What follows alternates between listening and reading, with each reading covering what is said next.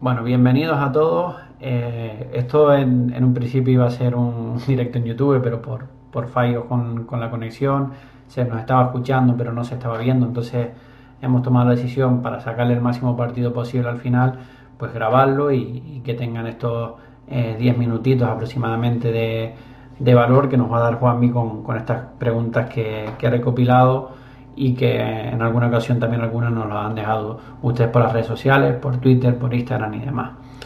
Entonces, eh, Juanmi, lo vamos, lo vamos a tener que repetir un, mínimamente, una pequeña introducción para los que no te conocen. Sí, bueno, ya como ha hecho, Jorge, yo soy, yo soy Japón, soy, eh, pues, soy ojeador, eh, eh, director deportivo, pero bueno, yo en lo que en que más he dedicado eh, ha sido el creador. Comencé eh, en, en, la Secretaría Técnica del, del, del Carpati luego, eh, luego continué en, en el Pirámide de la, Premier, de, la de, Egipto y ahora, bueno, ahora que estoy dentro del, grupo de, trabajo de, Dario Rudik, a su vez él está en el grupo eh, eh, deportiva de, Turquía FCI, que, que luego técnico de la Almería. Y bueno, pues ahí estamos colaborando en, lo que podemos. Genial, Juanvi. Pues simplemente por hacer una, pequeña aclaración, eh, debajo del, del vídeo van a tener un, un, enlace para que puedan donar los que, los que quieran aportar en la lucha contra el, coronavirus. Nosotros personalmente y como academia pues vamos a hacer esa, esa pequeña donación con el fin también de un poco de que este vídeo tenga ese, ese acto solidario. ¿no? Entonces, dicho esto y, visto también un poco la, la introducción de, de, quién es Juanmi eh, y quién es Juanmi a nivel de la figura de, de ojeador, pues vamos a pasar directamente a, las preguntas que hemos ido recopilando. La primera es hacer un pequeño resumen de en qué consiste el trabajo de, de un ojeador y la segunda, que va muy intercalada, es cómo llegar a ese fútbol profesional.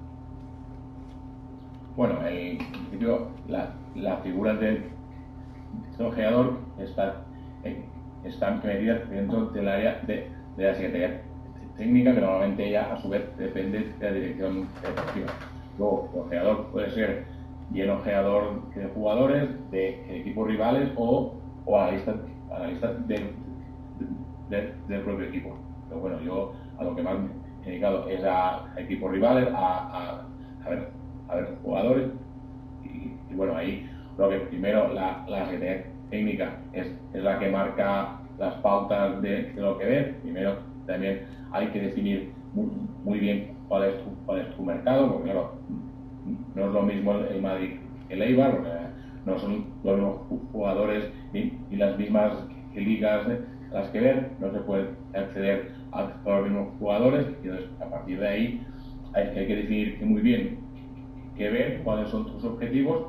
A partir de ahí, pues bueno, el ojeador, la liga que le asignen o, los parámetros que le asignen, pues ya se los va, se los va organizando, va creando una base de datos, acumulando información primero, primero ah, los primeros meses mucha cantidad, partidos así en bruto para ver el tema de jugadores y luego ya en la segunda parte de la temporada pues ya más una, un visionado en calidad pues, a, los jugadores que han llamado la atención o sobre las necesidades que van, que van pidiendo la, la, dirección deportiva. Claro. Y, luego el, el, el, otro tema, el de acceder al, fútbol profesional, pues bueno, eso siempre es la eh, eh, siempre es la pregunta del el millón. Ahí es, es, es, muy difícil y que es un tema más, más personal. Yo conozco a gente de, que ha entrado profesional de, de, mil maneras. Yo sí que creo que es, es, es fundamental la formación, hmm. eh, eh, ya, sea, ya sea en scouting, eh, a scouting, analista, y luego también es, necesaria la, la, dedicación, hay que dedicarle mucho tiempo y ser muy riguroso en lo que se hace, y luego paciencia. Y, yo sí que hay, que tener mucha paciencia, es un muy difícil, hay mucha gente, hay mucha gente de calidad y luego pues, al final un pelín de suerte, conocer a gente o estar en el momento indicado en, complicado. Claro.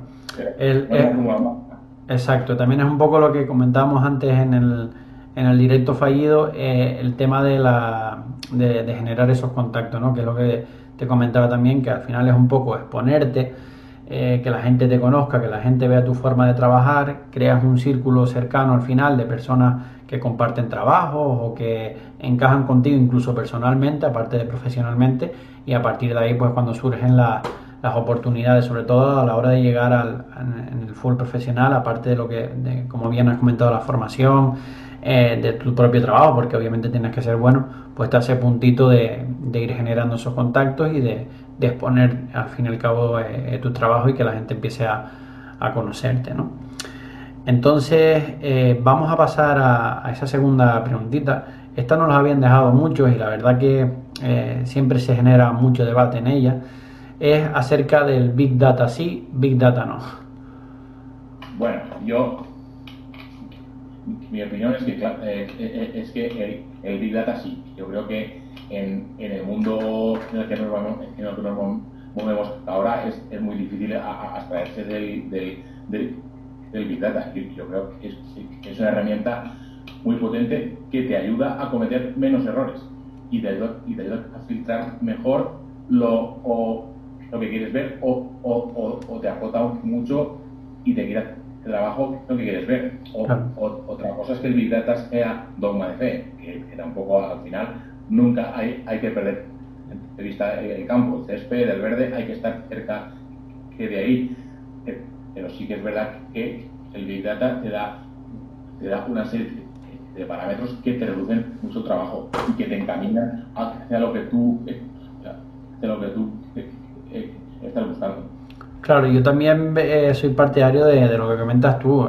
Tampoco es cuestión de centrar todo el tema del scouting en, los datos, porque sí que es verdad que, aunque tienen gran relevancia, no siempre eh, muestran lo que nosotros a lo mejor estamos buscando como manejadores, pero sí que es verdad que tenemos que aprovecharlo y tenemos que saber exactamente qué te puede hacer ese primer filtro a lo mejor de, de lo que tú estás buscando y ya después obviamente tienes que ver los partidos, tienes que ver al jugador, etcétera, pero sí que te puede valer sobre todo a la hora de hacer esos, esos filtros, ¿no? Sí, yo creo que hay, que saber contextualizar la información, porque en un partido hay 4.000, 5.000 ítems, o sea, te dan mucha información, pero a lo mejor eh, para lo que en el Big Data no cuenta como asistencia, pues a lo mejor has dado, dado un paso espectacular y que delante delantero portero la falla. Eso no cuenta, pero para ti. Entonces tú eso, esa información sí que hay que saberla, que medir, hay que establecer bien los parámetros, que saber lo, que buscas, eh, eh, eso, eso hay que meterlo dentro de, tu estructura de equipo, lo que el entrenador quiere. Entonces es una herramienta muy potente, pero hay que, hay que utilizarla bien. Claro, totalmente.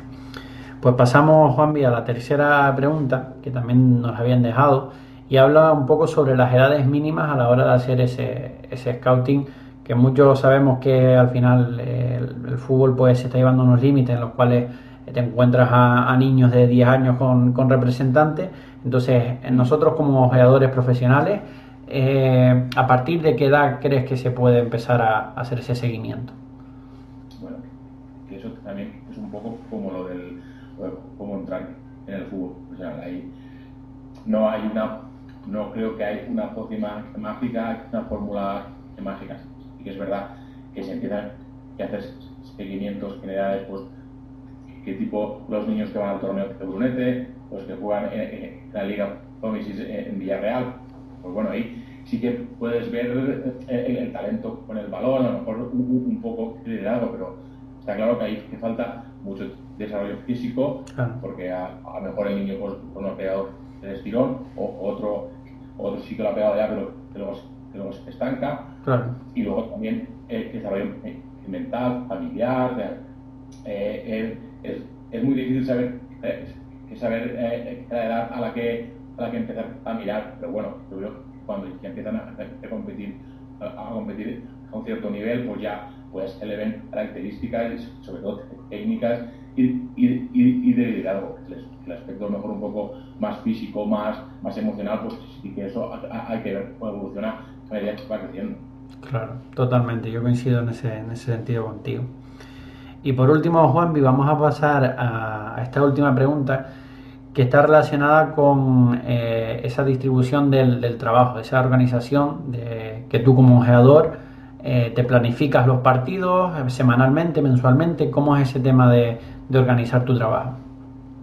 Sí, bueno, yo es, semanalmente, a principios de semana te marcas, marcas los partidos que, quieres ver, como he hecho antes, pues muy, muy enfocado a lo, que es, a lo que es tu mercado, porque a lo mejor si tú estás siguiendo la, la, liga francesa, pero eres un creador de habla de liga española, pues al PSG no hace falta que lo mires porque no hay ningún jugador al, al, que tú puedas acceder. O sea, sí que hay que ver un poco todo el mercado. Entonces sí que, sí que te marcas los partidos.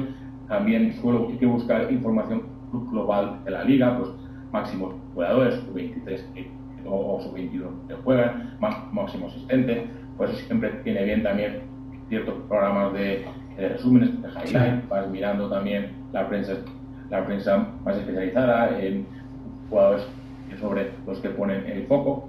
Luego, a partir de ahí, pues, pues te marcas cada semana los partidos que tú quieres ver y, y sí que pues se va haciendo, se va haciendo un informe detallado. Normalmente en cada informe solemos destacar un top 4, top 5 de, de jugadores, da igual el equipo, sobre los que eso se hace un, un estudio más, más, personalizado y luego se va llenando una base de datos.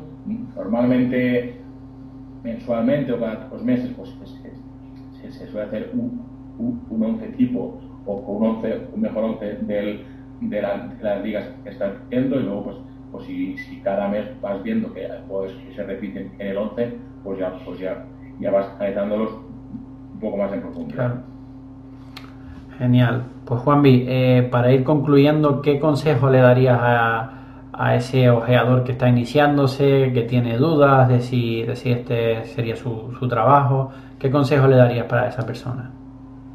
Bueno, yo creo que como todos los que estamos aquí, creo que el fútbol, el fútbol nos encanta a todos, nos apasiona, pero al final dedicarte a lo que es tu pasión, pues es, es, lo más bonito que hay.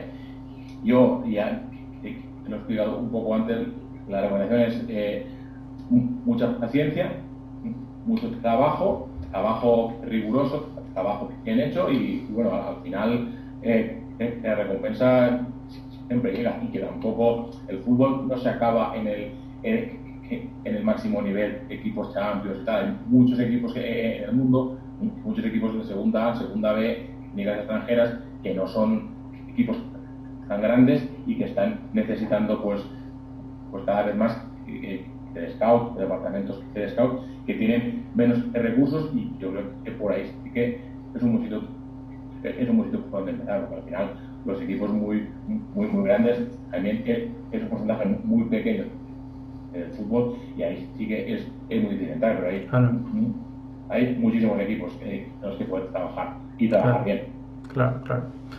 Pues genial, Juanmi, te agradezco personalmente el ratito que hemos pasado. Lástima que no, no pudimos hacerlo en ese directo. Seguramente en, en, otra ocasión, cuando ya esté todo más, más organizado, pues podamos hacerlo en, en, directo para también ir contestando las preguntas que nos iban dejando. Sé que había mucha expectación por, por hacerte esas preguntas a ti. He intentado que estas cuatro o cinco, que son las que normalmente se suele tener, eh, tengan respuesta por tu parte. Y en cualquier caso, pues eh, lo dicho, seguramente en, en breve hagamos un directo más eh, seguro ya de que va a salir bien a la primera pero nada, agradecerte personalmente este ratito con, con, nosotros, ¿vale? Muy bien, muchas gracias. Muy Para mí un placer y, y, y cuando queráis, aquí estamos. A ver, lo que sé. Muchísimas gracias, Juanvi. Vale, hasta luego.